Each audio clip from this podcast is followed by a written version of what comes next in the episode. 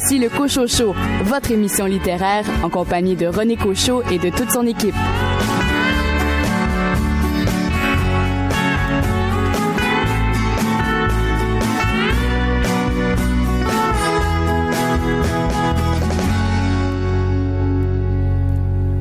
Bien le bonjour tout le monde, bienvenue à votre rendez-vous littéraire. Merci de choisir de nous écouter. Question de vous brancher un peu sur ce qui se passe dans le monde de la littérature ici euh, au euh, Québec. Ce qu'on vous livre cette semaine pour cette euh, première heure d'émission, chapitre 1, Menza Emezzo a écrit Dites-là que je suis québécois aux éditions de l'Homme. Il m'a accordé une entrevue à propos de ce livre qui euh, traite de sa difficulté à être euh, bien accepté dans le milieu du travail ici euh, au Québec. Et dans ce même chapitre, nous aurons trois chroniqueurs, à commencer par Richard Mignot. Richard, vous nous parlez d'un livre d'un auteur bien connu français. Le titre, c'est Émaillé de Yann Manouk.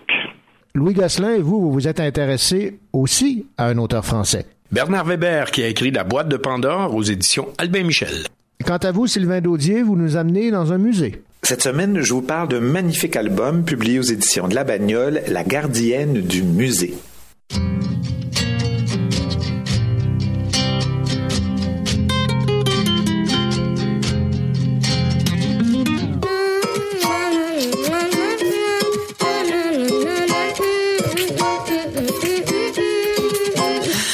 Te manque, ta clope te manque, tu commences à te sentir morose. Ton compte en banque dans lequel tu planques, bah pas grand chose.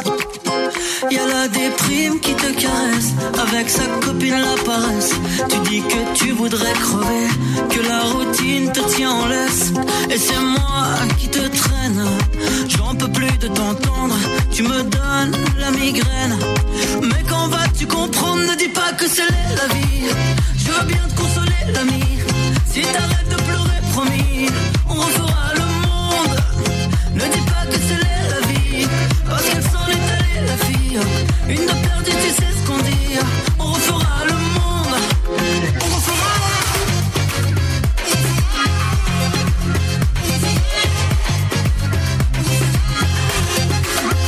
Rien à faire, t'es en enfer. Toi qui te prenais pour un ange, plus rien ne te plaît. Je connais le couplet et rien ne change. Y'a ton frangin, le désespoir, qui vient te conter ses histoires. Elles finissent toujours tard la nuit, sur un trottoir ou dans un bar. Et c'est moi qui te ramasse quand tu finis par terre, quand ton cœur boit la tasse. Petite cuillère, ne dis pas que c'est la vie. Je veux bien te consoler, l'ami. Si t'arrêtes de pleurer,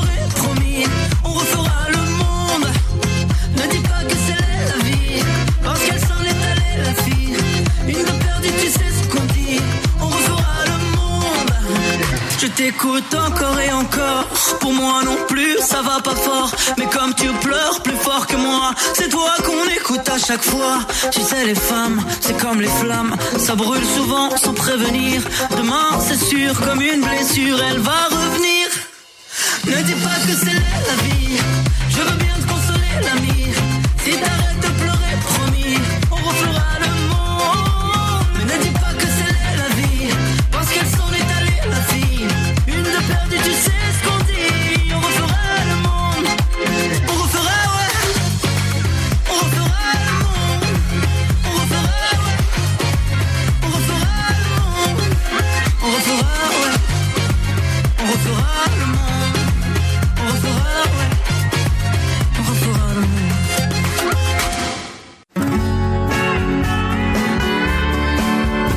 Le crime ne paie pas, mais il plaît à Richard Mignot.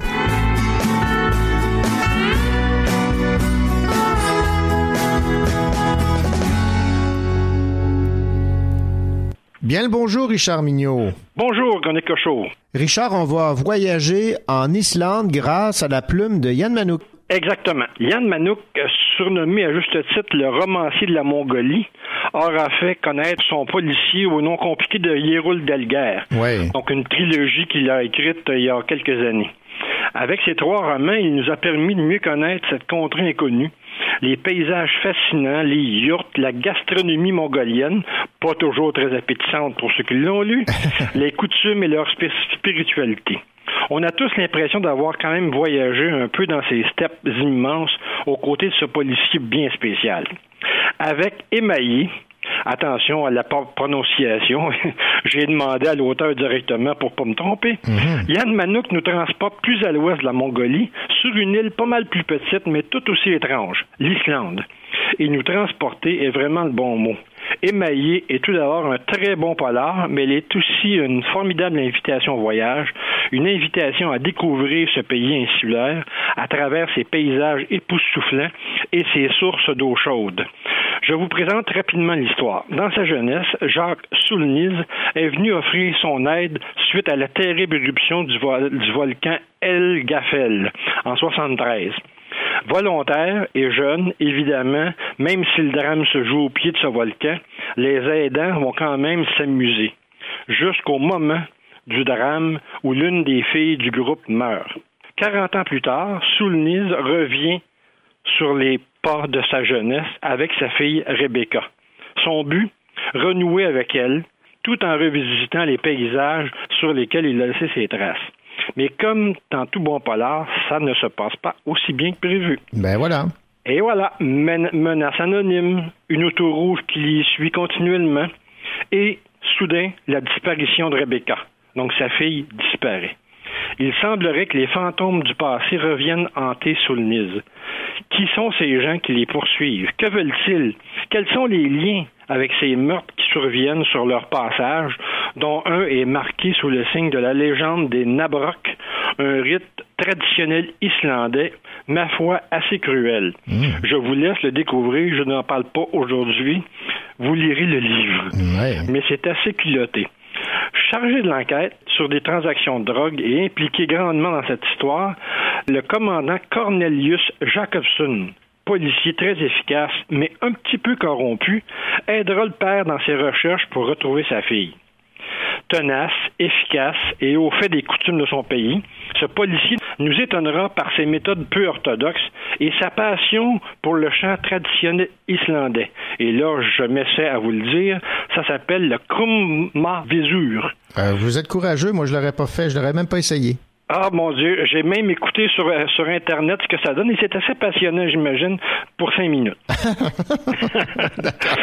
L'enquête, la poursuite et la recherche du passé vont vous accrocher. Ce policier un peu pourri, vous le trouverez bien sympathique. La relation entre Rebecca et son père pourrait vous rappeler des souvenirs. En tout cas, ceux qui ont eu des filles peuvent se rappeler de la joie des fois d'être père d'une fille.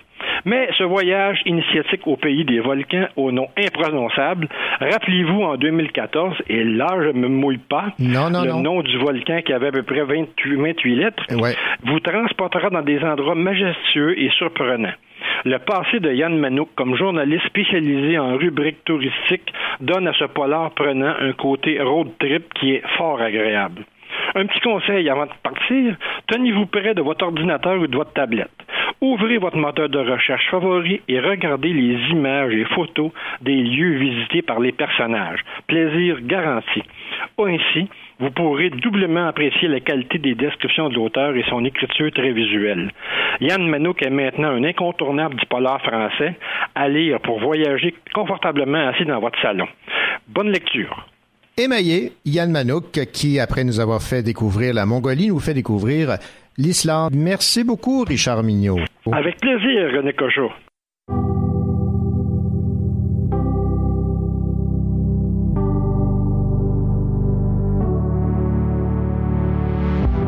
Est-ce qu'on parle encore de pacte? On s'est juste utilisé. Qui s'impose au fond n'est pas ce qu'on s'est donné. Les lumières de nos ombres, ce qui feignent de briller. Je m'y plonge et j'y somnole, enfin, ne plus me réveiller. Les gens tournent autour de moi, ne m'ont pas vu m'endormir. Au son des basses qui résonnent dans mon tout, mon être chavire. Les amours se rencontrent enfin, alors qu'on me voit souffrir. Je rêve, je m'envole. Dans la nuit, on ne peut pas suivre l'ennui. Que la maison en prison. tout de moi, réside dans ces fois, Que d'espoir je rentre chez moi. Et dans la nuit, on s'ennuie. Et dans la nuit, on s'ennuie. On a passé la nuit sous la tension. T'as joué ta chance, ils ont joué ta chanson. Je t'ai parlé toute la nuit, j'ai pas dit grand chose. Je sais que tu penses que j'y pense, mais tu penses trop. Ok, j'ai pris l'appel et puis après, crois-moi, je suis difficile à suivre, je suis facile à perdre. L'ennui des jeunes adultes, passer la nuit seul à deux. Elle disparu sans signature, je sais pas dire adieu. Je suis jamais bien loin, je suis jamais bien là. Bruxelles, Paris, Berlin, Jarbella. Traverser le monde pour essayer de remplacer un monde par un autre que j'arrive à peine à replacer. I say, two glasses full of moonshine. Sunglasses full of moonshine. Les grands classiques, on est sous le charme. And baby, that's all I need.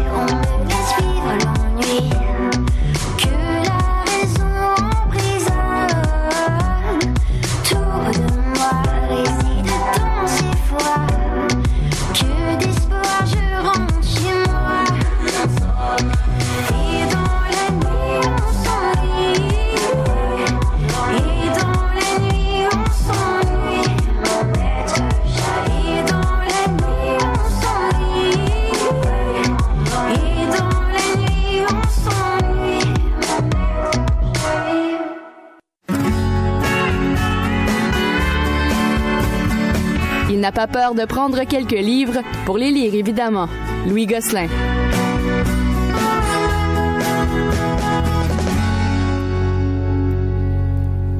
Louis Gosselin, bien le bonjour. Bonjour René. Louis, vous allez nous parler d'un nouveau, en fait le, le plus récent roman de cet euh, auteur de réputation euh, mondiale à qui on doit entre autres les fourmis, Bernard Weber. Weber, c'est aux éditions Albin Michel, ça s'appelle La boîte de Pandore. Weber, c'est un auteur français de 57 ans. Il est passé Tout le monde en parle récemment euh, pour euh, parler de ce livre-là. Il est aussi réalisateur, peintre et journaliste. Euh, c'est un style d'écriture qui se promène entre la saga d'aventure, la science-fiction puis le conte philosophique. C'est ainsi qu'on le décrit. Ben, cette fois, il nous propose La boîte de Pandore.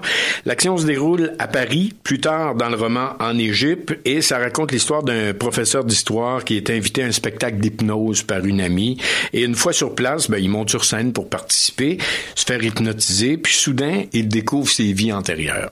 Alors, euh, il y en a eu 111. C'est- 111. c'est 111 vies. Et tout au long du roman, ben, il entre en, en contact avec ses moi des autres vies. Alors, il découvre la façon d'aller dans l'inconscient, Mhm. de descendre l'escalier, d'ouvrir une porte, de voir 111 portes. Et il peut choisir parmi les 111 d'aller retrouver son moi qui a vécu euh, dans le temps de la Renaissance ou dans le temps de tel et d'un tel et d'un tel. Et euh, c'est un sujet de départ très intéressant. Et qui s'est pas posé la question est-ce que la réincarnation existe ou quoi, ou pas? Et euh, lui nous propose que oui, ça existe. Et dans là où le roman prend toute son c'est qu'à un moment donné, il tombe avec quelqu'un qui vient de l'Atlantide et qui serait lui au moment de l'Atlantide, dont ça remet en question est-ce que l'Atlantide existait, comment l'Atlantide a disparu? Et là, il se fait aider par les différentes vies dans sa vie actuelle pour résoudre ses propres problèmes. Ok, Alors, est-ce- euh, ouais, est-ce que c'est compliqué ou on non, non, c'est, non, c'est assez simple. Ok. C'est assez simple finalement. Euh, on est plus proche du roman de science-fiction que du roman d'aventure. Si vous êtes euh, ouvert à vous faire parler de, l'Atlan- de l'Atlantide, de, de quelqu'un qui communique au besoin avec ses autres vies, il y a besoin de quelqu'un qui est bon en séduction parce qu'il a l'œil sur une dame ici. Il va aller voir la vie qui dit comment tu faisais toi dans comment je faisais dans mon temps pour être aussi séducteur? Et il revient avec ses trucs. Alors c'est un peu euh, c'est un peu tout ça. C'est fantaisiste, c'est science-fiction. En même temps, il y a beaucoup d'action. Par contre, si vous êtes habitué à lire des romans plus réalistes, ben là, embarquez-vous pas là-dedans parce qu'il y a Ouais. quand même 500-600 pages. Ouais. C'est un gros roman. Faut, faut accepter l'offre en partant. Exactement. La boîte de Pandore, Bernard Weber aux éditions. Albin Michel. Merci beaucoup, Louis. Au revoir. La fumée s'envolera après les bombes, un rayon de soleil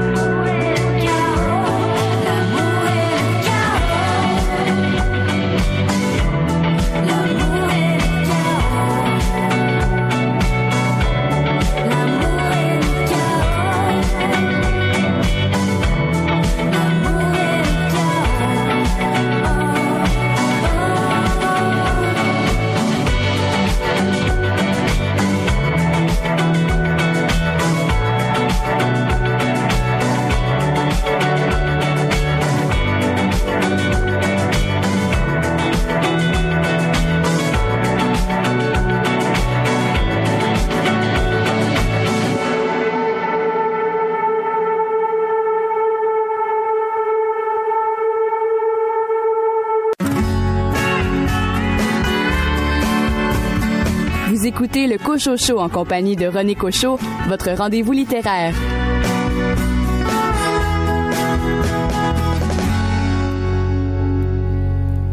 Il est où le bonheur? Il est où? Il est où? Il est où le bonheur? Il est où? Il est où? J'ai fait l'amour, j'ai fait la manche. J'attendais d'être heureux. J'ai fait des chansons, j'ai fait des enfants. J'ai fait au mieux. J'ai fait la gueule, j'ai fait semblant. On fait comme on peut. J'ai fait le con, c'est vrai, j'ai fait la fête, ouais. Je croyais être heureux, mais y a tous ces soirs sans pote. Quand personne sonne et ne vient, c'est dimanche soir dans la flotte. Comme un con dans son bain, essayant de le noyer, mais il flotte. Ce putain de chagrin. Alors, je me chante mes plus belles notes et ça ira mieux demain. Il est où le bonheur? Il est où? Il est où? Il est où le bonheur? Il est où?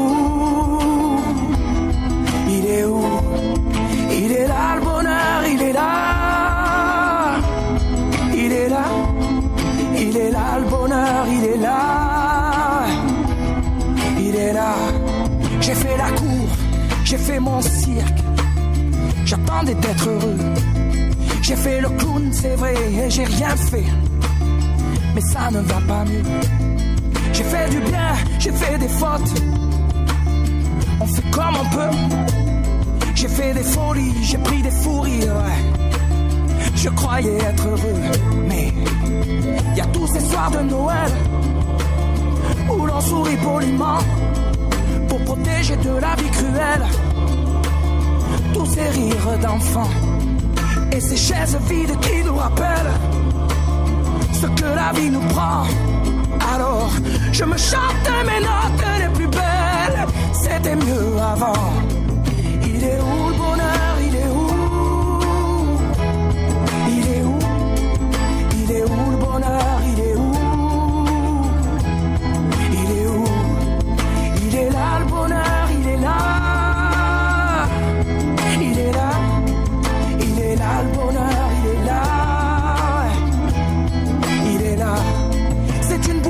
Bonheur.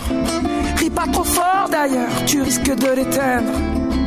On le veut le bonheur, oui. On le veut. Tout le monde veut l'atteindre. Mais il fait pas de bruit le bonheur, non. Il fait pas de bruit. Non, il n'en fait pas. C'est con le bonheur, ouais. Car c'est souvent après qu'on sait qu'il était là.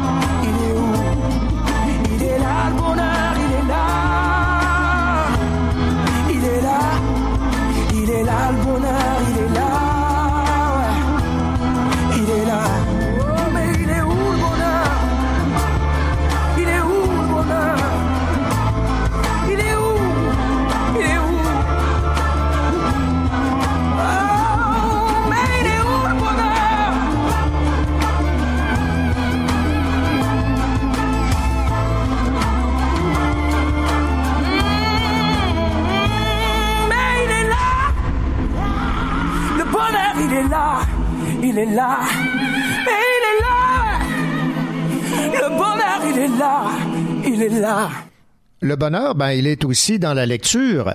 Au cours de la prochaine demi-heure du Cochocho, Sylvain Daudier va nous parler de La gardienne du musée de Simon Boloris paru aux éditions de La Bagnole et un entretien également avec Mensa Emezzo qui signe aux éditions de l'Homme Dites-leur que je suis québécois, un livre qui relate sa difficulté à intégrer le marché de l'emploi ici au Québec.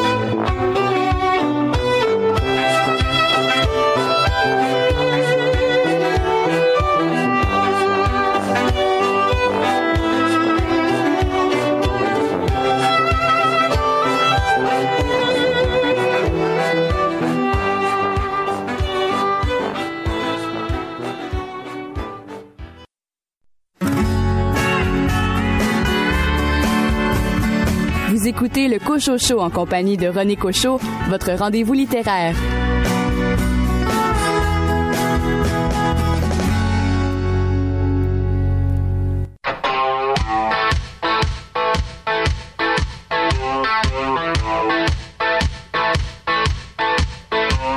Dans une grande réserve en haut des États, le Parlement s'énerve pour l'arrivée du président.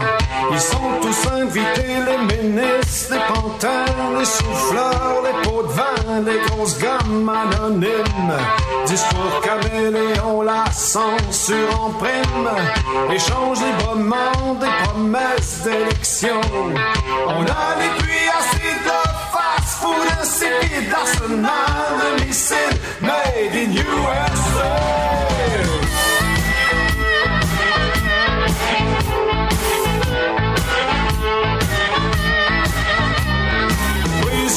S'avance, il est fier de rappeler qu'on fait tous partie d'une belle société.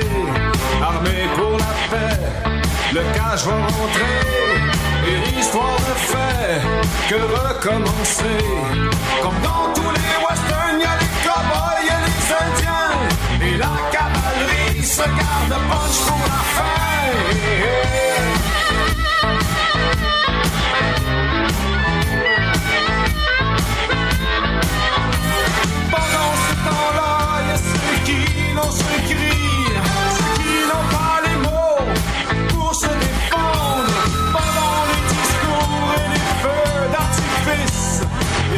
Ceux qui se demande si un jour ça va changer. Welcome, Yankee. Welcome, Yankee. Welcome, Yankee. Welcome, Yankee. Les arbres de neige au nord du Grand Nord. Les arbres neige au nord du Grand Nord. Autrefois poétiques sont maintenant stratégiques.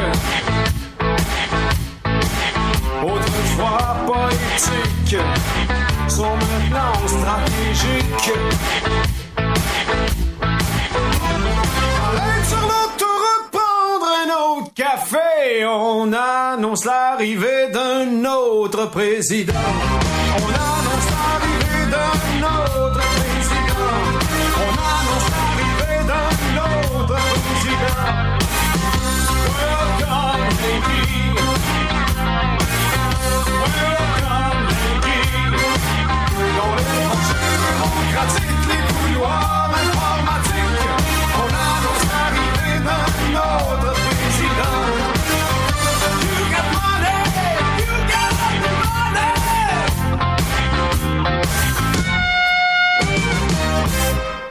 Dans un livre publié aux éditions de l'Homme, dites-leur que je suis québécois, Mensa Emezzo, un immigrant sélectionné par le Québec, raconte son difficile parcours d'immigrant, ses rêves et ses espoirs brisés, de même que les obstacles à son intégration par l'emploi. Un livre qui fait réfléchir sur l'accueil qu'on réserve à ceux et celles qui choisissent de venir s'établir ici, au Québec. Voici l'entrevue qu'il m'a accordée. Monsieur euh, Memezzo, bonjour. Bonjour. Dans un premier temps, ce serait peut-être bien de nous parler un peu de votre parcours et pourquoi avez-vous choisi euh, de vous venir vous établir au Québec? J'ai quitté euh, le Togo euh, pour faire mon, mon, doctorat en France et j'ai eu l'opportunité d'enseigner deux ans à l'université de Strasbourg où j'ai fait mes études. Et ensuite, euh, il y a un de mes amis qui enseigne à l'université de Calgary qui m'a parlé du programme euh, d'immigration du Canada. Mais étant francophone et très très francophone, je me suis dit, ben, je vais aller plutôt au Québec que d'aller à Calgary. Parce que quand on est à l'extérieur, on croit toujours que la francophonie c'est seulement le Québec. Mais je découvre maintenant que c'est c'est pas la réalité. Donc euh, j'ai quitté la France en 2009 avec ma famille nous sommes installés quelques mois à Montréal avant de partir en région à Gatineau. Donc, évidemment, vous avez, euh, comme je l'ai mentionné, un peu euh, éprouvé certaines difficultés d'intégration. Quels ont été les principaux défis auxquels vous avez été euh, confrontés, que vous avez dû relever? La première des choses, c'est la reconnaissance des diplômes. Il était écrit que ceux qui ont un baccalauréat disciplinaire vont se faire reconnaître 60 crédits. Mais moi, malgré mon doctorat, on m'a reconnu 35 crédits. Il s'agit d'un doctorat d'une université française, cela dit en passant. Donc ça, cette reconnaissance-là, c'est le problème. Au niveau des employeurs aussi, c'est à chaque fois de nous demander, mais est-ce que vous avez l'expérience québécoise? Le problème, c'est comment est-ce qu'on peut acquérir l'expérience québécoise si la condition pour l'avoir, c'est de l'avoir déjà. Donc euh, ça, c'est le deuxième point euh, que je peux euh, citer. Et particulièrement, si je dois juste me limiter à mon cas, il y a aussi, après ma formation, j'ai fait quelques contrats à Gatineau dans les commissions scolaires. Et ce que moi j'ai remarqué, c'est que les jeunes qui sortent de l'université trouvent leur place, alors que j'ai plus d'expérience, j'ai déjà travaillé pour la commission scolaire, mais ils passent devant moi à chaque fois. Donc c'est cette euh, discrimination à l'emploi euh, qui a aussi été un problème en ce qui me concerne personnellement. Alors, quel regard jetez-vous sur le système d'immigration euh, canadien et québécois à la lumière de votre expérience? Je pense euh, qu'il y a un fossé entre ce qu'on nous dit, c'est-à-dire quand nous sommes dans nos pays de départ, pour moi c'était la France, euh, ce qu'on nous dit et la réalité, il y a vraiment un fossé là-dedans. C'est pas vrai. Si je me réfère au livre euh, officiel du ministère de l'immigration, il était dit que les immigrants en moyenne trouvent un emploi dans leur domaine au bout d'un an. Mais moi, ça a pris cinq ans avant que je ne puisse euh, trouver ma place. Donc, c'est ça qui pose euh, problème, euh, à mon avis. Les informations ne sont pas bonnes. D'un autre côté, il y a aussi la méfiance des employeurs. Parce que actuellement, je viens de lire un article qui est sorti. Malgré la pénurie d'emploi, on nous dit que le taux de chômage des immigrants qui sont là depuis moins de cinq ans est encore très élevé. Donc, pour moi, il y a un problème de méfiance des employeurs vis-à-vis de, des immigrants. Donc, on doit en parler et euh, aller de l'avant. Il y a peut-être aussi euh, un problème de, c'est-à-dire de ce qu'on recherche. Si on, euh, on recherche quelqu'un pour travailler à Walmart, je pense qu'on n'a pas besoin d'aller chercher un diplômé pour venir travailler à Walmart. Donc, à mon avis, il y a aussi ce problème-là où il y a inadéquation entre ce qu'on invite et la, main-d'œuvre qui est sur le terrain. Mais ça, c'est mon point de vue personnel. Je ne suis pas expert là-dedans, je n'ai pas les données en main. Je parle de mon regard personnel sur l'élément. Oui. J'aimerais qu'on revienne sur le titre de votre livre. Dites-leur que je suis québécois. C'est très signifiant pour vous. Oui, oui. Dans le livre, j'ai raconté l'histoire de, ce monsieur à qui je parlais de ma difficulté à m'intégrer, de mes contrats que je faisais à Gatineau, et qu'il y a des étudiants qui étaient en deuxième année alors que moi j'enseignais déjà dans la même école, qu'on embauche euh, avant moi. Donc, je lui parlais de ça et le monsieur me dit que, ben, vous savez, c'est normal que les employeurs choisissent d'abord les Québécois. Alors je lui ai répondu, monsieur, ça fait cinq ans que je suis là, je suis Québécois. Et il s'est mis à rire, il s'est moqué de moi en disant que je joue sur le mot. En fait, il voulait dire les Québécois euh, de souche. Euh, mais pour moi, non, nous sommes tous des Québécois. Et au terme d'immigrant, moi, je préfère le terme de néo-québécois. Quelqu'un qui vient, qui choisit le Québec, qui vient s'installer ici, c'est un néo-québécois. Il a la volonté de participer à la francophonie du Québec, la, la, la volonté de participer à l'économie du pays. Donc, c'est un des nôtres. Donc, c'est de là que vient le titre de, de mon livre, Dites-leur que je suis québécois. Moi, je suis un vrai Québécois. Et à qui s'adresse ce livre Aux employeurs éventuels aux euh, Québécois qui euh, ignorent un peu à quel point ça peut être difficile pour un immigrant de s'intégrer, tant dans la société que sur le marché de l'emploi? À qui ça s'adresse particulièrement? Je pense, le, je vise d'abord les, les, les, employeurs parce que ce sont eux qui ont le pouvoir de décision. Tout ce que je veux leur dire en tant qu'employeur, c'est que au-delà des statistiques, c'est des drames qui se jouent. C'est au-delà des statistiques, c'est des difficultés, c'est des dépressions, c'est des gens qui sont brisés, des rêves qui se brisent. Donc, euh, chers employeurs, faites-nous confiance. On a l'expérience qu'il faut, on a les diplômes qu'il faut, on peut faire le travail. Et d'un autre côté, pour ceux qui veulent venir, c'est aussi une source d'information à ces personnes-là.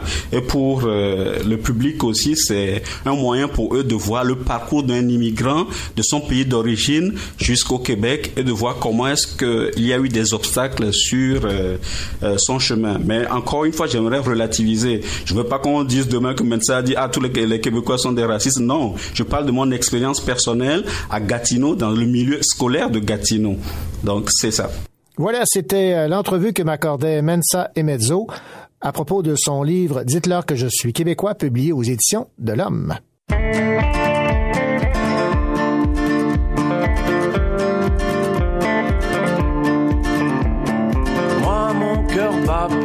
Cœur. Si court nos jours de bonheur.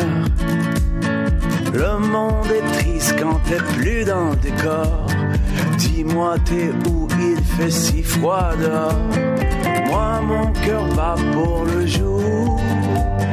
Tu reviendras mon amour. Pas là, peu importe le mois. Sur mon existence, y a trop d'indifférence. Moi, mon cœur bat, ça fait mal. Deux fois plus vite que normal. Quand je suis avec toi.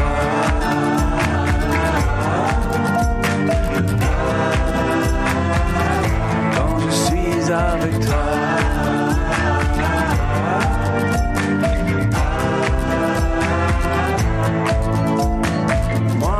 Cœur bat pour nous deux. Royaume des gens heureux. Si la vie est souffrance, je la préfère en danse. Bouge avec moi, on fera quelques pas. Moi, mon cœur bat quand je te vois. Quand tu m'effleures de tes doigts.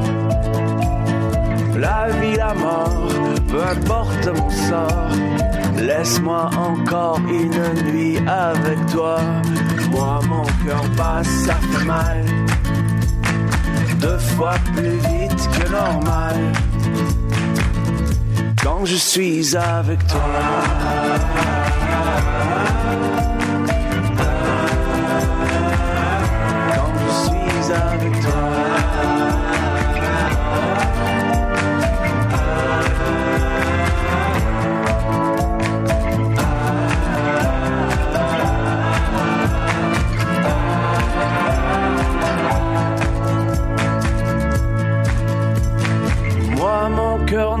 Plus quand tu auras disparu. Allez, réponds-moi, dis-moi que t'es encore là. Le reste, je m'en fous, je ne suis qu'un voyou sans toi. Moi, mon cœur bat, ça fait mal. Deux fois plus vite que normal. Moi, mon cœur bat, ça fait mal. Deux fois plus vite que normal. Quand je suis avec toi.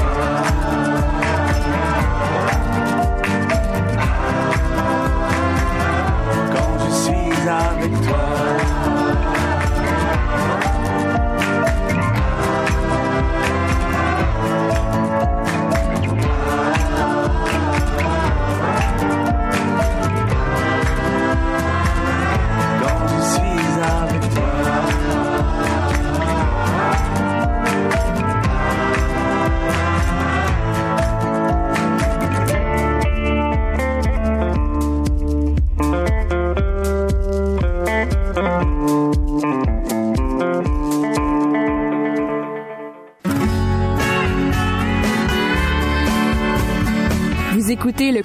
En compagnie de René Cocho, votre rendez-vous littéraire.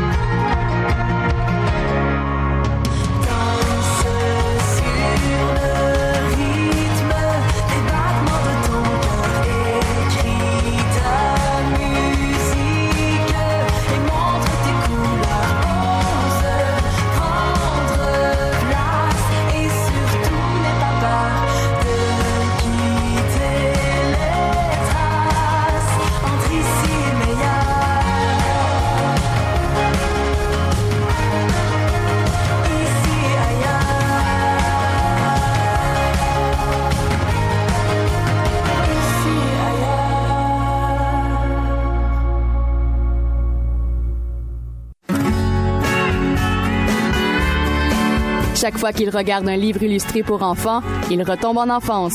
Sylvain Daudier.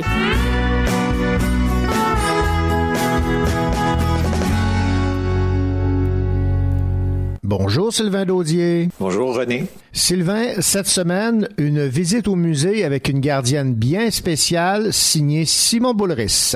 Avec toute la sensibilité dont on le sait capable, Simon Boulris nous livre ici un album profondément touchant. Les illustrations de Lucie Crovato sont d'une tendresse enveloppante. Quel magnifique album. Une œuvre où s'entrecroisent réalité et magie. Mais la vie n'est-elle pas souvent magique grâce à l'amitié, la tendresse et tous ces enfants qui nous entourent? Depuis maintenant de longues années, Madame Morose est gardienne au musée.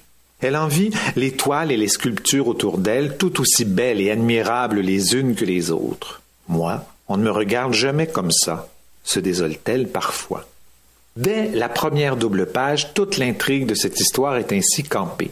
Nous suivrons Madame Morose au jour le jour dans son boulot jusqu'à sa rencontre avec un petit garçon au foulard rouge qui voit plus loin que le bout de son nez. Petit garçon que j'imagine bien être Simon Boulris lui-même, tant au fond de l'œil se cache la même lumière. Mais bon, euh, ça c'est dans ma tête. Euh, je veux pas lever le voile sur la magie de cet album, trop en dire amoindrirait la joie profonde qui vous envahira à sa lecture. Mais vous aurez compris que cette rencontre entre une dame grisonnée par la vie et cet enfant lumineux viendra bouleverser bien des choses. On plonge dans ce livre comme on va au musée. À vrai dire, on y va pour vrai avec un je ne sais quoi d'enveloppant qui distord à peine la réalité et ce grâce au talent de Crovato. Si vous le désirez, cet ouvrage vous servira aisément aussi à faire découvrir aux enfants de votre entourage plusieurs grands maîtres des arts visuels.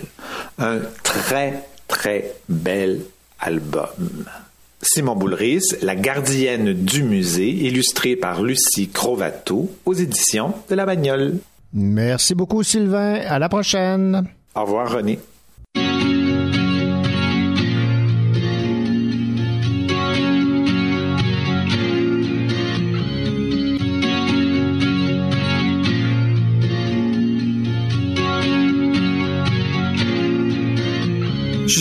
Maladroit, je ne sais pas gérer le nous. Et c'est du haut de ma grande tour que je fais genre avec des clous. Je penche ma tête à demi sûre pour tenter le tout pour le tout. Pour te paraître comme mise à nu et surtout muscler mon bagou. Oh oui, je joue et je bouscule quand il s'agit de rire aux éclats. Mais la pression devient absurde, sûre, dès que le rire s'en va. Moi j'ai grandi dans l'attitude où l'on fait style avec ses doigts. C'est de là tout mon côté rude, cette carapace sur ce minois. Des murs, des murs, des murs. Des murs, des murs, des murs. Stop, pas de pas de plus, je ne sais pas bien gérer ça. J'ai mis mon costume de gars dur, mais mes fourrures sont des armures. Stop, pas de pas de plus, mais mais plus que ça serait nul. Ça me déstabilise pour sûr, jusqu'à rougir à mon insu. Alors juste, pas de pas de plus. Pas de pas de plus. Stop, pas de pas de plus. Pas de pas de plus.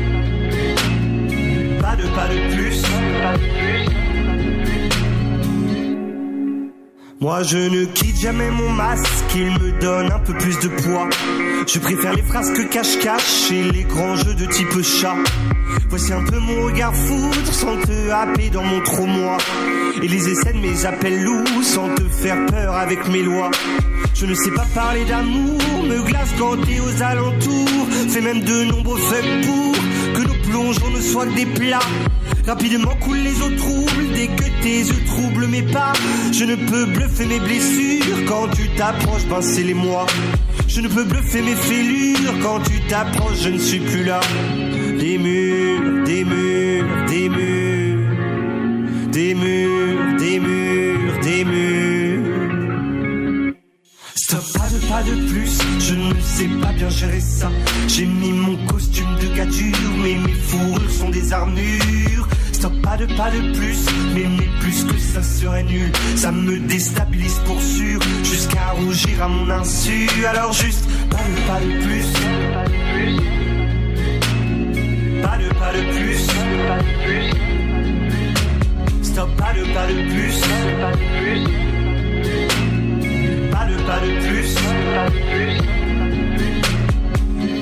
Petite nouvelle pour terminer cette première heure du euh, Cocho Show. Le Salon du livre de l'Outaouais a rendu public la programmation de son édition de cette année qui se déroulera du 28 février au 3 mars sous le thème Ose, le Salon du livre de l'Outaouais. C'est la 40e édition de ce salon qui se déroule à Gatineau et les invités d'honneur cette année sont Aoué, Catherine Bellemare, Stéphanie Lapointe, Éric Mathieu, Marc Séguin, Biz, Nicole Bordelot Virginia Passemapeo Bordelot ainsi que Joanne Seymour.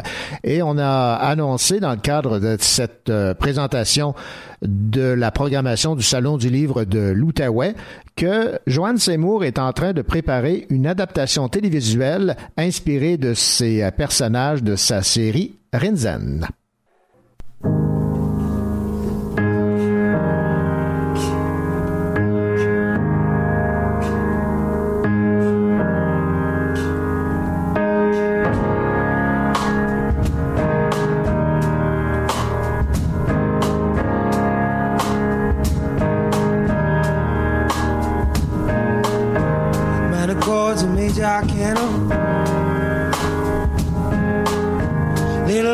Jacket and a black bandana.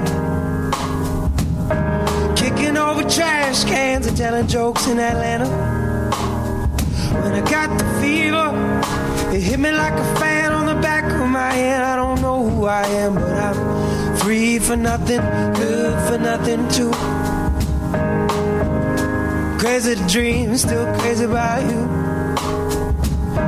Won't you let me in one more time, babe? I wanna feel it too. Well, nothing is a lie, babe, if you know it ain't true. Take a look at me now. Take a look at me now.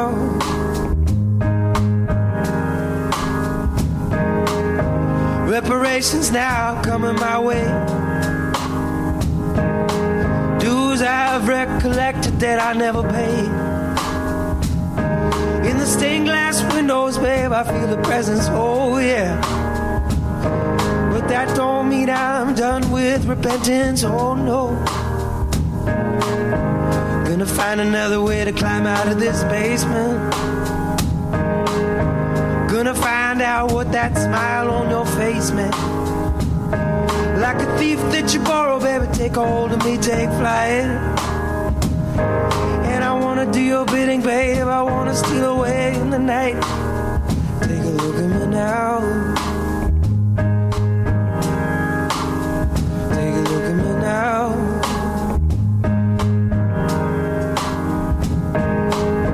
Heart's on fire, so is the page. Everybody around here's telling me to act my age. I'm trying. Things are only revealed the light that is given. Oh, to be free from the pardon when all else is forgiven.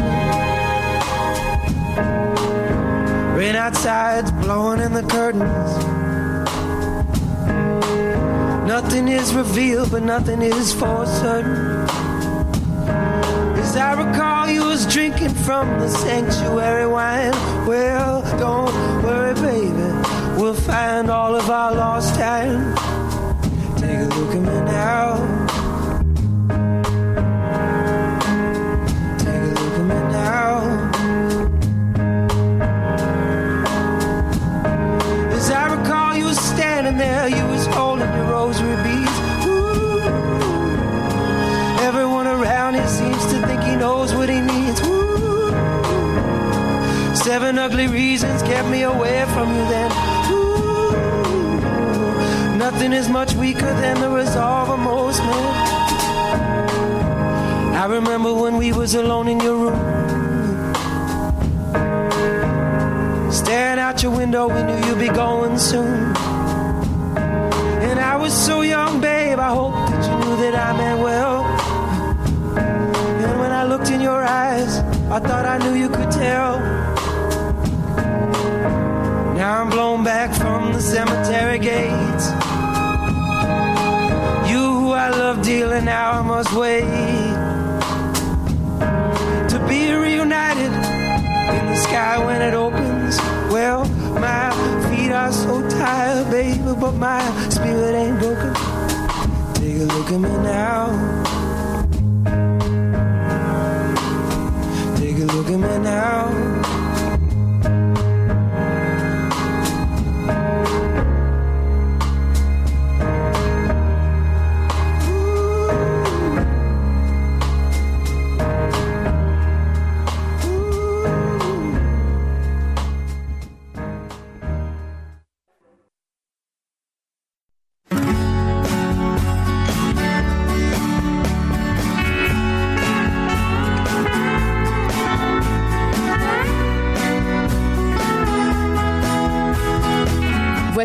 Cochocho, votre émission littéraire en compagnie de René Cochot et de toute son équipe.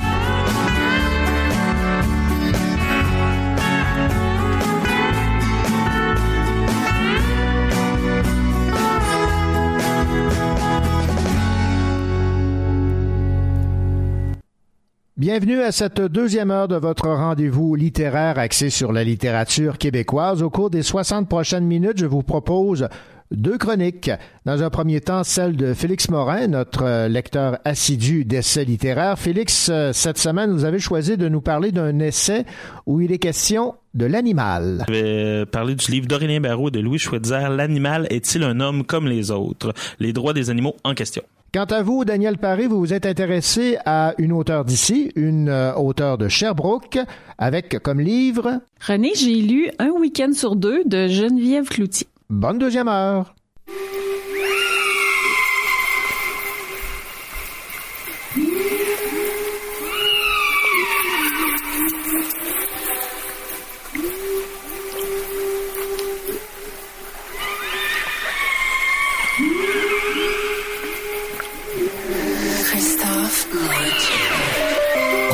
Descendu le rhum par le goulot. Sac de sport plein de cash, jette un dernier regard par le hublot. Si ça sent la dope dans le bloc, c'est que je suis passé par là. Moi et mon mic, moi et mon blunt, on est des inséparables. Y a pas de surprise, on a fumé tout le papier d'emballage. Fuck les radios, je file pas trop pour leur chanter des balades. Ils ont oublié leur texte, ils ont misé sur le paraître. Certains resteront, certains finiront par disparaître. J'espère que mes enfants pourront vivre la vraie vie. Des ailes pour voler et deux pieds pour atterrir. Attention, ce sera à vos risques et périls. Forts, soyez préparés pour le périple. Bouchez vos oreilles pour la suite des événements. J'ai trop de journées noires dans ma mémoire d'éléphant. Les chiens qui m'ont sous-estimé vont perdre leur pari. Dites-leur que le pire est derrière et que le meilleur arrive. J'espère un jour pouvoir enfin trouver repos. Je respecte la rue, je ne lui ai jamais tourné le dos. Donne-moi mon argent, ne viens pas négocier le prix d'entrée. Non, c'est pas le crime organisé qui m'a financé. J'espère qu'ils savent à quel point j'ai travaillé fort. Que de l'espoir, de l'espérance et des efforts. Il est pas question de se laisser faire. Moi, je reviendrai demain si le bonheur est éphémère. Je fais ma route et jamais je ne désespère. C'est dans une barque pourrite que j'ai traversé les mers. On a fait tout le chemin, on est resté les mêmes. À travers les tempêtes, les averses et les craintes. Ah! ah. Espérance.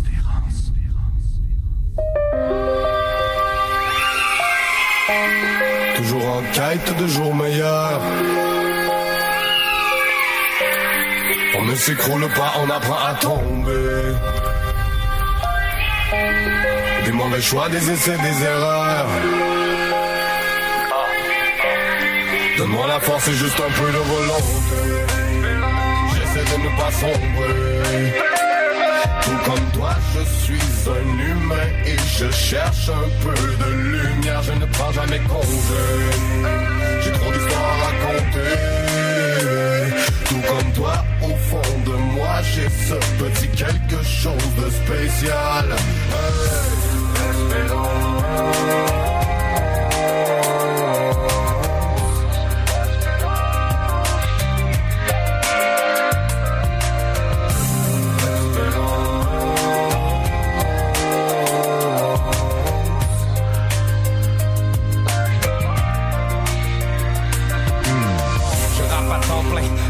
Travaille pas sur appel. Respecte le code barre et ne viens pas cracher sur le label. J'espère qu'ils finiront par comprendre par où j'ai passé. J'irai au bout du monde, poser la famille sous les palmiers. Je suis enfermé dans une cage et ils ont perdu la clé. Tourne ta langue avant de venir placoter sur ma clique. J'ai la rage au volant, je suis bloqué dans le trafic. J'espère que Dieu me réserve autre chose qu'un destin tragique. J'espère que l'homme réalisera qu'on court à notre perte, que ça fait longtemps qu'on a signé le désaccord de paix. J'ai vu ce qu'il fallait voir, pour moi la rue n'a pas de secret.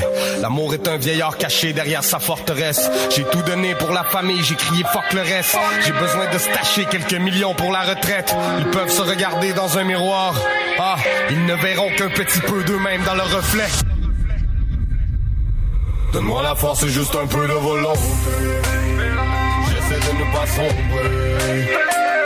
Tout comme toi, je suis un humain et je cherche un peu de lumière. Je ne prends jamais congé. J'ai trop d'histoires à raconter. Tout comme toi, au fond de moi, j'ai ce petit quelque chose de spécial.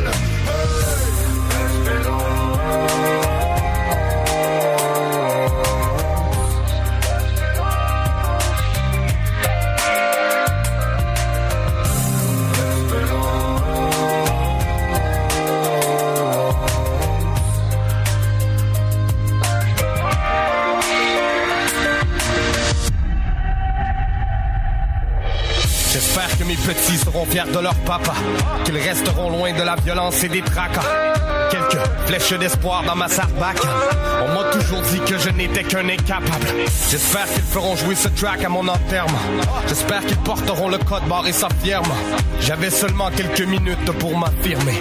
Après, je retourne au combat que je dois livrer. J'espère que les plus petits ne suivront pas mes traces. Qu'ils pèseront le pour et le contre de mes phrases. Entre les lignes, ils n'ont pas capté le message. Moi, je suis prisonnier de la noirceur de mes pages. Au fond de tout, cela vie n'est qu'une aventure. Il nous faut un million d'erreurs pour apprendre à grandir. Après tout ça, j'espère encore qu'ils traverseront le temps, le code barre sur l'étendard.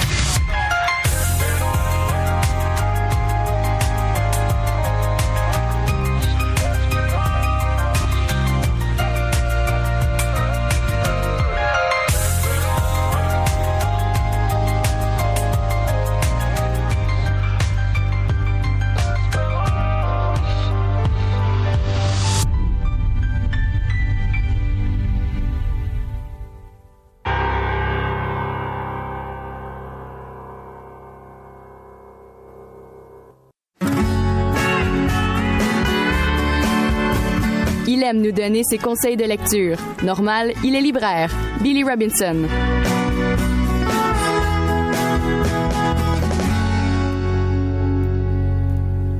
Notre libraire adoré, Billy Robinson de la librairie de Verdun, vous nous parlez cette semaine d'un recueil de nouvelles qui a eu droit à déjà d'excellentes euh, critiques que vous avez beaucoup aimé, me disiez-vous, et ça a pour titre Faune.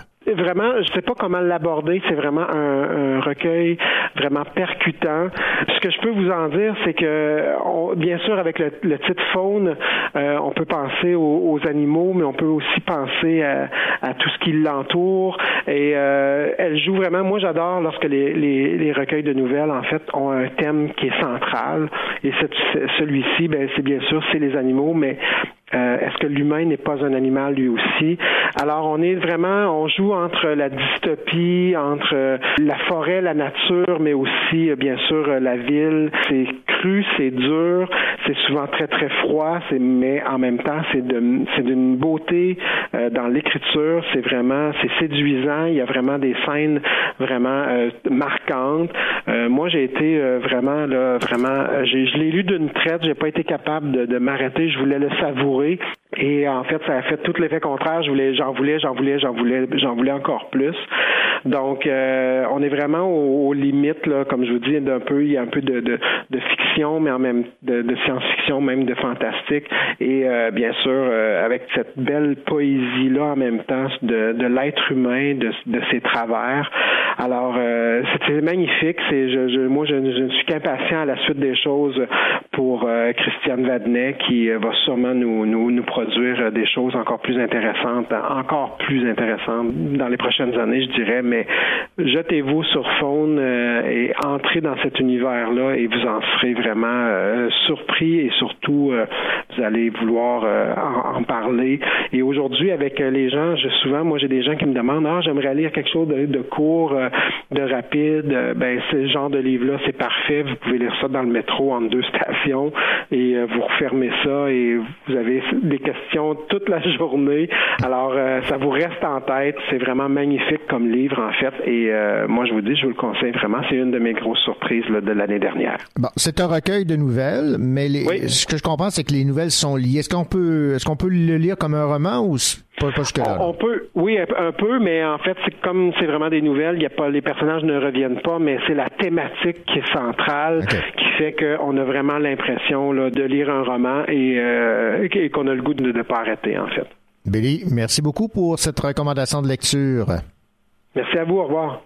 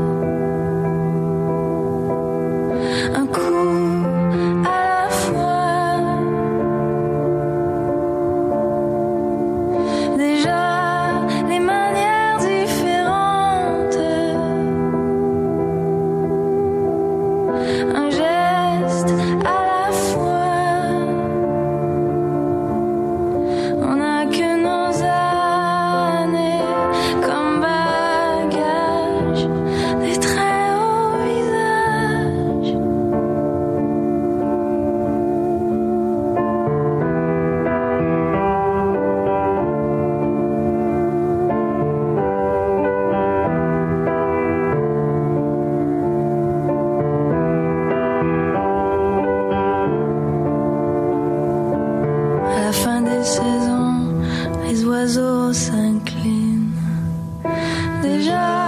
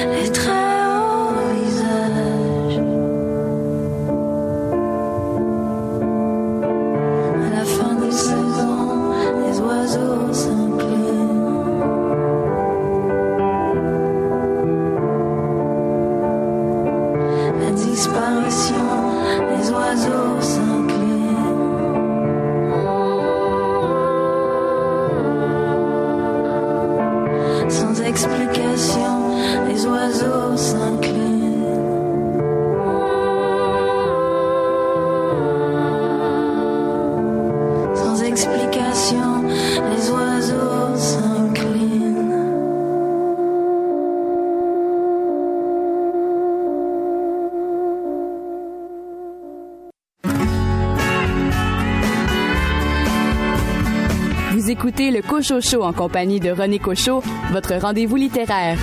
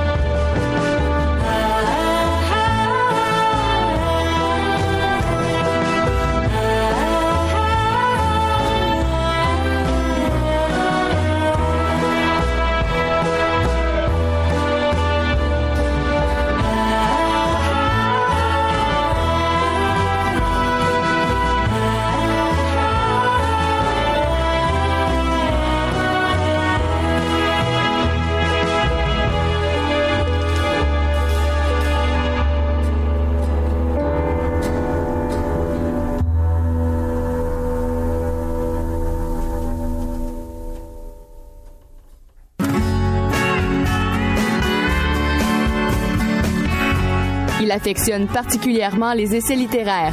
Félix Morin.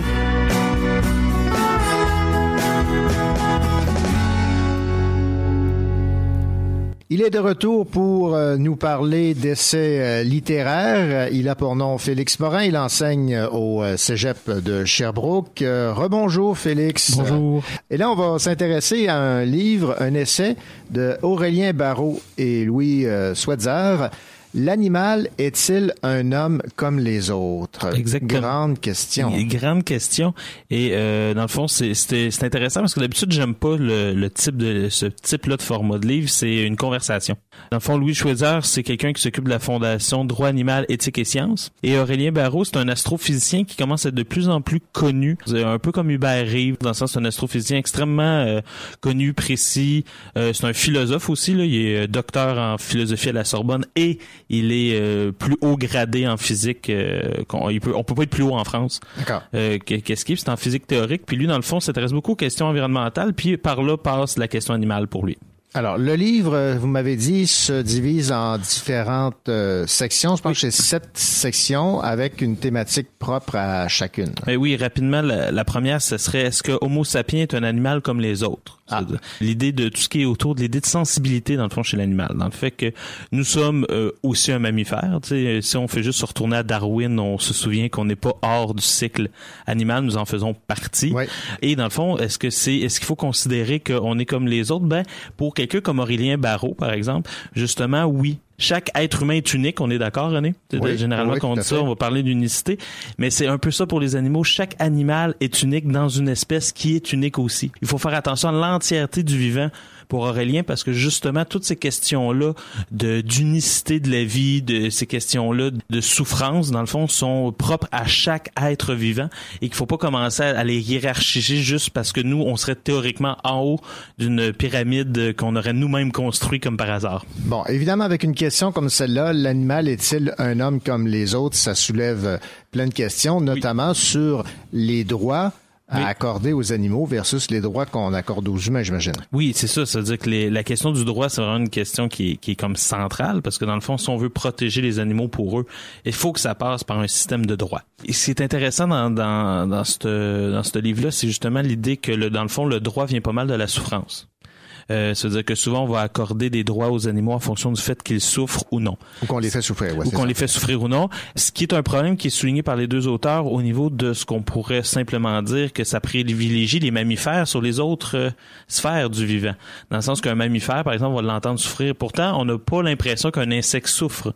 Oh, mais comme, vrai, ça. mais comme dirait Aurélien, ben, il dit dans notre vie, n'avoir vu qu'une fois un insecte être dans l'eau alors qu'il n'est pas supposé l'être, pour voir sa réaction de panique, pour se rendre compte que il y a quelque chose qu'on pourrait appeler comme de la souffrance. Ouais, ou le poisson qu'on sort de l'eau là. Oui, c'est sûr qu'on a. C'est évident. Oui, il crie pas, mais la façon qu'il gigote, on voit rapidement que qu'il souffre. En fait, c'est la souffrance qui nous permet de donner des droits aux différents animaux. C'est ça qui est extrêmement intéressant. Puis ça généralise la souffrance à quelque chose qui est plus large que seulement les mammifères ou justement les poissons. Ça va jusqu'à l'insecte. Puis euh, plus loin dans le livre, Aurélien fait un lien justement avec cette section-là. Puis il dit quelque chose que je trouve qui est très très très intéressant, c'est l'idée que, euh, tu sais, souvent on va dire qu'on va voir un insecte, on va euh, l'écraser puis euh, on va passer à autre chose.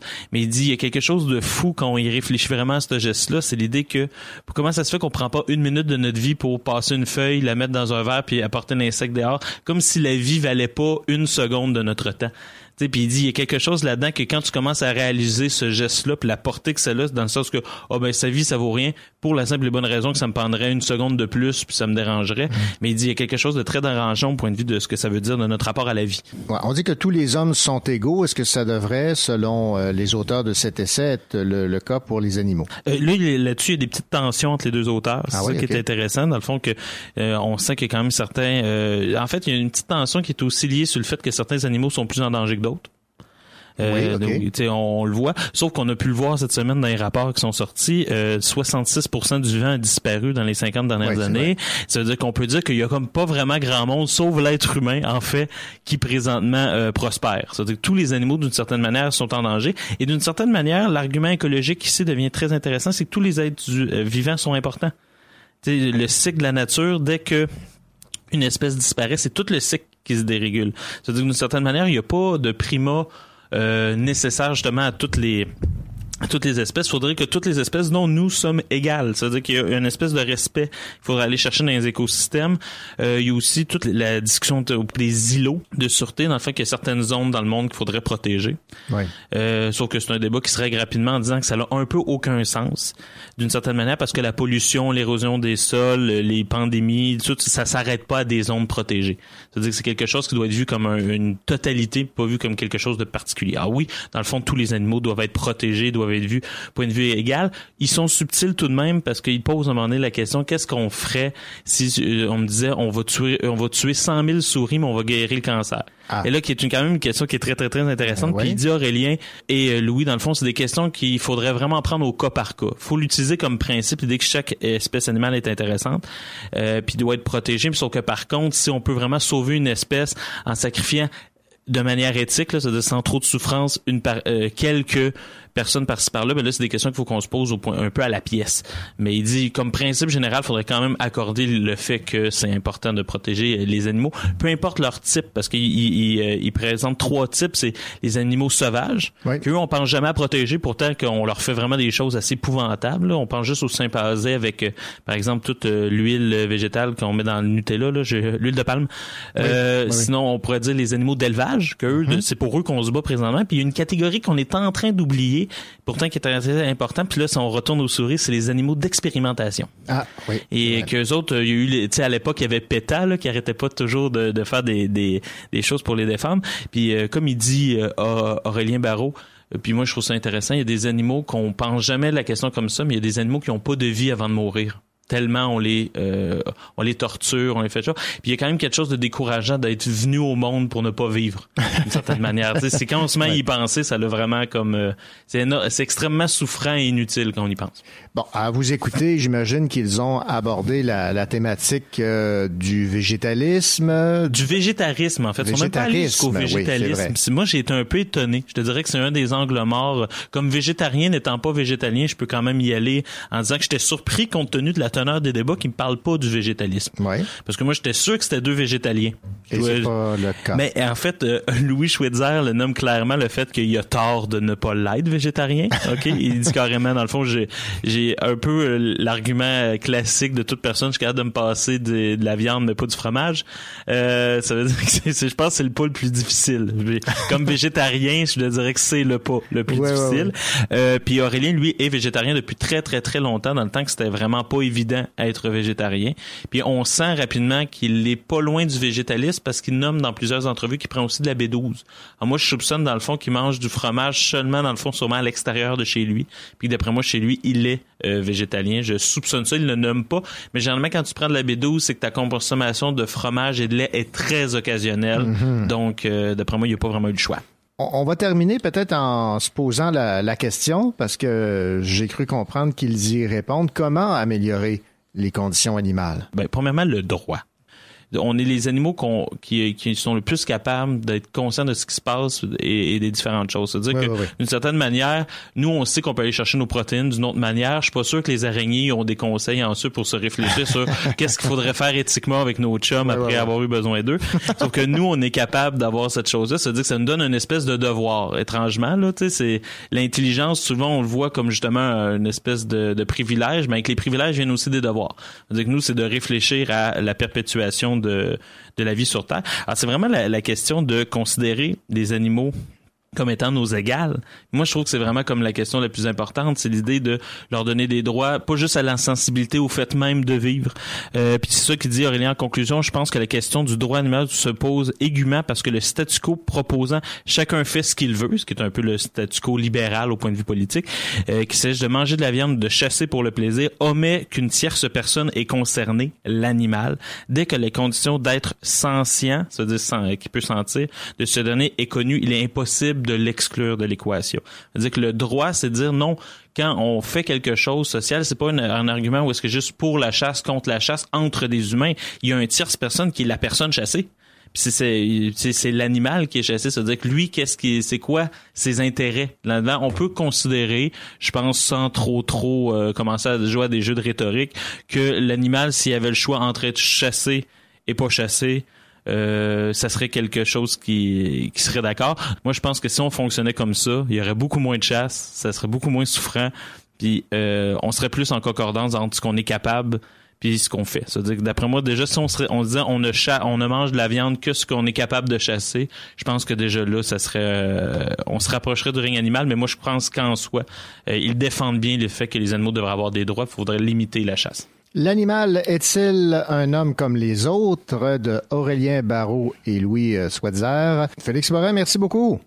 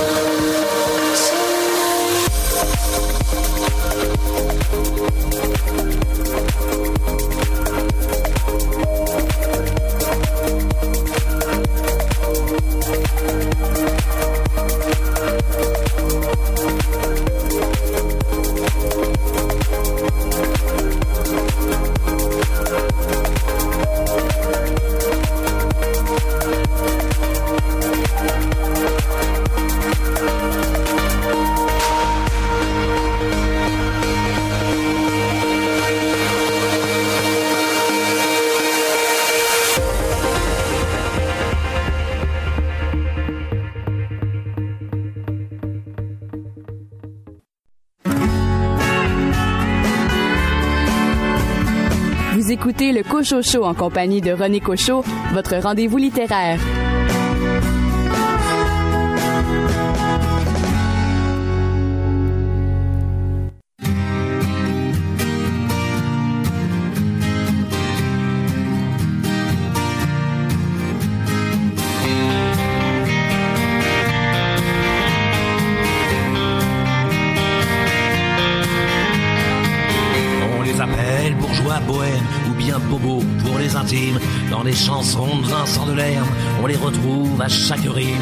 Sont une nouvelle classe, après les bourges et les prolos. Pas loin des beaufs, quoique plus classe. Mais vous en dressez le tableau. Sont un peu artistes, c'est déjà ça. Mais leur passion, c'est leur boulot. Dans l'informatique, les médias sont fiers de payer beaucoup d'impôts.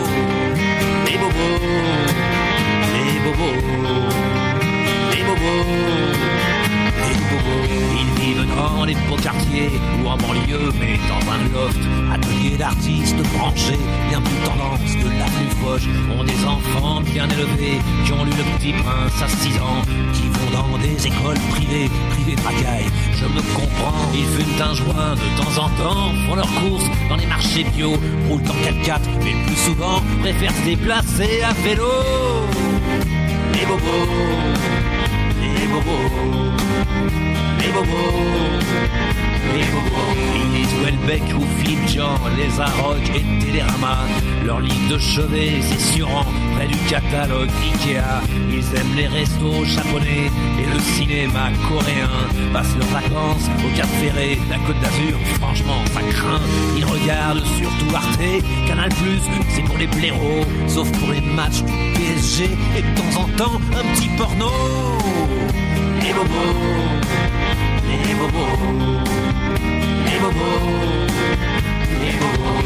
Ils écoutent sur leur chaîne IFI, France Info, toute la journée. Alain Bachung, François Hardy et forcément Gérard Mancé.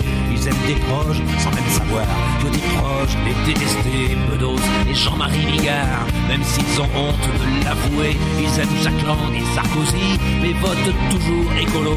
Ils adorent le maire de Paris, Ardisson et son pote Marco. Les bobos, Les bobos, les bobos. La femme se fringue chez Diesel, lui c'est Armani ou Kenzo. Pour leur cachemire, toujours nickel. Ça dit Voltaire, je dis bravo. Ils fréquentent beaucoup les musées, les galeries d'art, les vieux bistrots. Boivent de la manzana glacée en écoutant Manu Chao. Ma plume est un peu assassine pour ces gens que je n'aime pas trop. Par certains côtés, j'imagine que je fais aussi partie du lot. Et Bobo, et Bobo, et Bobo, et Bobo, et Bobo. Qui ça Et Bobo. Ah bon? Mais où ça? Et Bobo. Ah d'accord. Mais qui ça Et Bobo. Et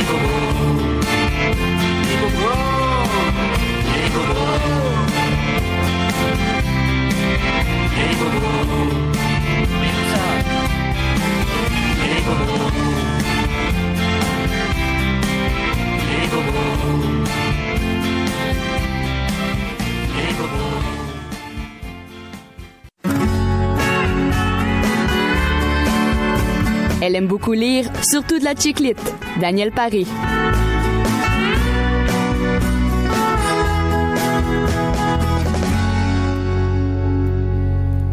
Un week-end sur deux, elle lit. Elle s'appelle Danielle Paré. Est-ce que c'est vrai, ça? C'est plus qu'un week-end sur deux que vous lisez ou... euh? si je lisais juste un week-end sur deux, je serais pas ici souvent, René. en fait, c'est, un prétexte, là, Et cette voilà. question, pour parler d'un livre qui a pour Mais titre oui. Un week-end sur deux, et c'est d'une auteure de Chabot, Daniel Paré. Oui, c'est pour ça qu'en amorçant cette lecture-là, j'avais un parti pris favorable, puisque évi- évidemment, elle est de Sherbrooke et on dit d'elle dans sa bio qu'elle est un mini-wheat. Parce que son côté blé entier a été pleinement exploité par un emploi en informatique des, dans, depuis les 15 dernières années. Et euh, l'écriture sucrée de ses romans comble son côté givré. Ah, que c'est cute. C'est cute, hein? Et là, un week-end sur deux, ça comprend trois tomes, euh, deux qui sont publiés euh, à ce jour, et j'ai lu le premier de la série qui s'intitule De retour sur le marché. Bah, donc, on, on est fixé, là, c'est de la, de chiclette. Oh oui, dans sa plus pure euh, recette. Donc, le, le prologue met la table. On parle de Caroline, jolie trentenaire, qui a deux enfants, qui surprend son mari au bras d'une autre alors qu'elle était allée le rejoindre dans un congrès à Toronto. Donc, elle se retrouve fraîchement séparée au début de l'histoire. Elle travaille comme cadre dans une école secondaire, mais on- comme on est à la fin de l'année scolaire, euh, l'été de congé est propice à la remettre sur le marché. Ah, voilà le titre. oui, c'est ça. Elle a deux copines un peu folles avec qui elle prend un verre le vendredi soir, un week-end sur deux parce que les enfants obligent. Ah, voilà. Et un cousin qui ne se mêle pas de ses affaires en lui donnant des conseils. Hmm. Donc, Caroline fait quelques rencontres plus ou moins réussies et le gros de l'histoire, c'est qu'elle se laisse finalement séduire par son petit voisin, devenu un homme à 24 ans, qui l'a toujours vu dans sa soupe. D'accord. Il faut pas oublier qu'elle elle a 30 ans, donc 30 quelques années, donc elles- ils ont un bon 10 ans de différence. Ouais, je vois ça, non? Donc on sait d'avance que cette relation-là pourra pas fonctionner à long terme à cause de justement de la différence d'âge, mais on boude pas son plaisir pour autant, croyez-moi. Il y a des petits bouts croquants là, c'est le fun. on a c'est comme je dis, on a vraiment affaire à la recette pour la parfaite chiclite et notre auteur cherbourgoise l'a réussi bien. Quelques clichés euh, ici et là, mais dans l'ensemble, je me suis bien amusée. Alors euh, si vous aimez le genre, allez lire les livres de quelqu'un de chez nous, Geneviève Cloutier. Voilà, qui travaille d'ailleurs pour la ville de Sherbrooke. Et j'ai entre mes mains le deuxième tome de ce Un week-end sur deux. Et là, le titre, Daniel, c'est Prête, pas prête, j'y vais. Et lui dire au revoir a été plus difficile que je ne l'aurais jamais imaginé. Puis j'ai reçu comme un électrochoc la déclaration ô combien surprenante de Christian, mon ennemi des vingt dernières années, dont le plus grand défaut est d'être le meilleur ami de mon ex. Mon été olé olé avec William, mon jeune voisin, a malheureusement pris fin. Cet hiver, il n'y a pas que la neige qui me donnera de grands frissons. Voilà donc un, un résumé de ce tome 2 de Un week-end sur deux. Prête pas prête, j'y vais. Après, de retour sur le marché. Merci Daniel. Ça me fait plaisir.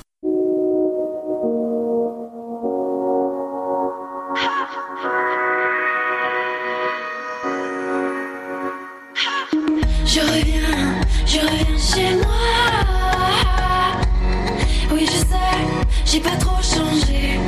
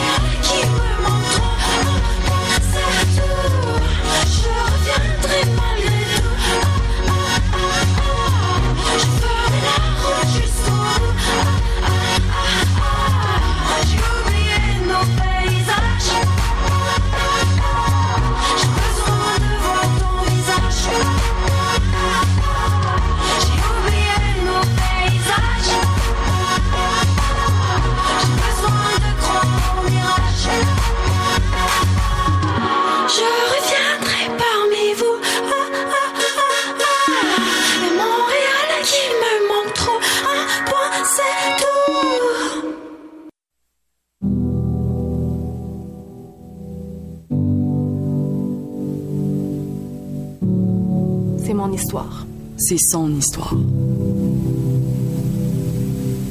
J'étais dans un bar à Montréal et j'ai rencontré un gars mystérieux. Un beau ténébreux avec un sourire angélique.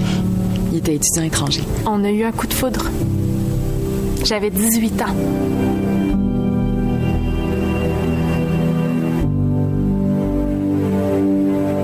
Il avait un charisme envoûtant. Mais il est vite devenu un bourreau. Un bourreau. J'ai réussi à m'en sortir. Mais ça m'a pris des années. Des années à vivre sous l'emprise de son persécuteur. Plus d'une fois, j'ai failli laisser ma peau. Je suis Ingrid Falaise et j'ai raconté mon histoire. Je suis Rosemary Perrault et j'interprète son histoire.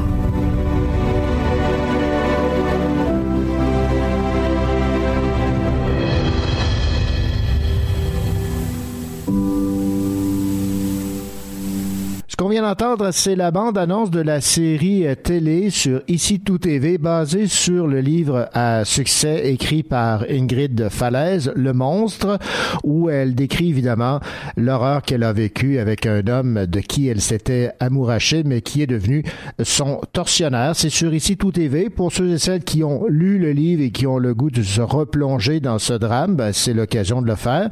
Pour ceux et celles qui n'ont pas lu Le Monstre, ben, c'est peut-être une autre façon de découvrir ce qu'a vécu euh, cette euh, actrice et auteure Ingrid Falaise.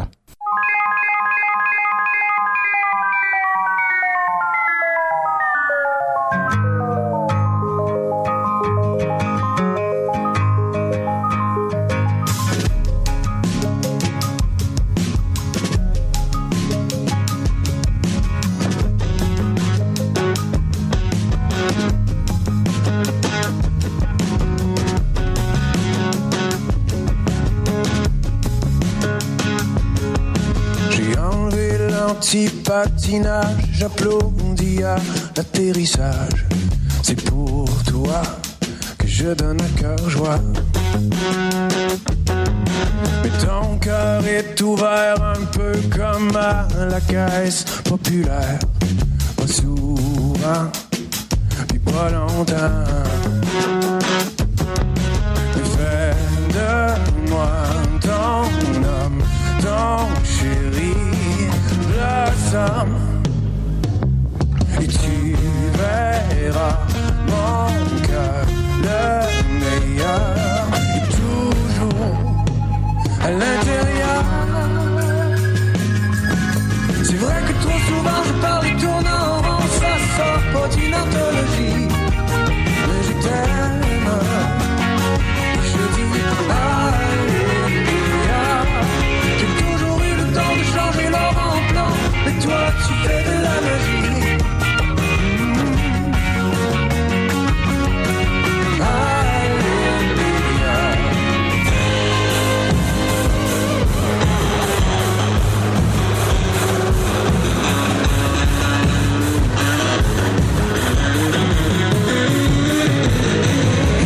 aveugle à tout sauf à toi.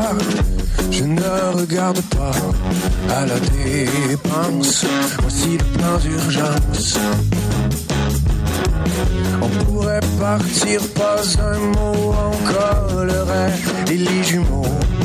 Mais dis-moi go, dis-moi go, dis-moi go, dis-moi go. Et fais de moi ton homme, ton chéri. 없어. 지내라. 어.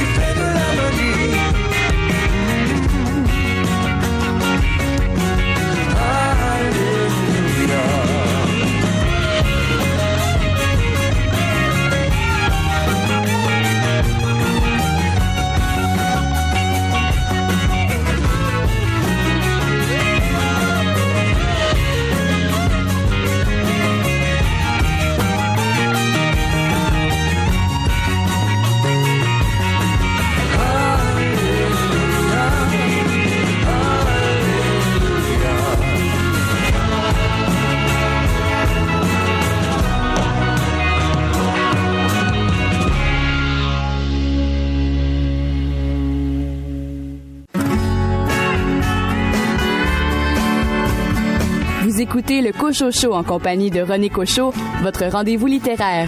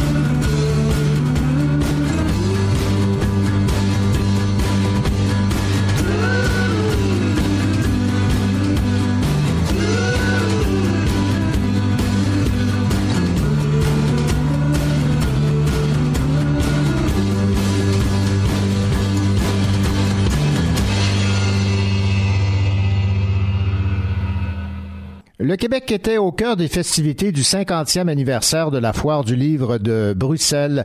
Une quinzaine d'auteurs d'ici ont participé à des animations sur les euh, différentes scènes de la foire. Mentionnons au passage les ateliers BD de Tristan Demers, la leçon d'Inuktitut en dix mots pour découvrir le Nunavik avec Juliana Léveillé-Trudel qui a écrit Nirlit aux éditions La Peuplade. Puis les nouvelles voix de la littérature québécoise et franco-canadienne avec les auteurs Catherine Côté, Charles-Étienne Ferland, Juliana Léveillé-Trudel et Alexis Morin, auteur originaire de Windsor en Estrie. Et après avoir été présenté au Salon du Livre de Paris, au Marché de la Poésie de Paris, ainsi que dans plusieurs salons du livre au Québec, L'expérience immersive panoramique 360 de poésie a permis aux visiteurs belges du stand de Québec Édition de plonger dans l'univers de trois poètes québécois à l'aide d'un casque de réalité virtuelle. La vidéo 3D a donc mis en scène des extraits d'œuvres de Véronique Cyr, Forêt d'indices aux éditions Les Herbes Rouges, de Julie Queen, Pas de tombeau pour les lieux aux éditions du Norrois et de Jean-Philippe Chabot, Comment finissent les arbres aux éditions du Norrois. Les textes euh, sont lus par l'actrice et chanteuse Chloé Sainte-Marie, le tout accompagné de spectaculaires images hivernales tournées dans les parcs nationaux de la Gaspésie et du Pic au Bas-Saint-Laurent, une production de la Fabrique culturelle à Télé-Québec. Au stand de Québec Édition, près d'une trentaine d'auteurs ont fait des dédicaces. Notons Kim Thuy, Caroline Georges, Stéphane Larue, Marie Sor et Billy Robinson, notre collaborateur et libraire.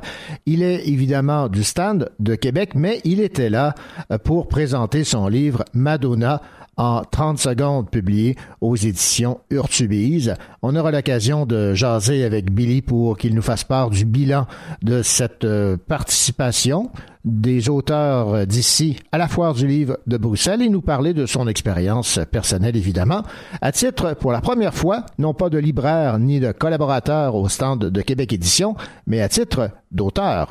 Ben voilà, c'est terminé pour cette euh, émission Le Cocho Show. J'espère que le contenu vous a plu. Je vous rappelle que si vous avez le goût d'écouter une entrevue, de réécouter une chronique, ben le Cocho Show est maintenant en balado. Je vous souhaite une belle semaine, de belles lectures. À la semaine prochaine.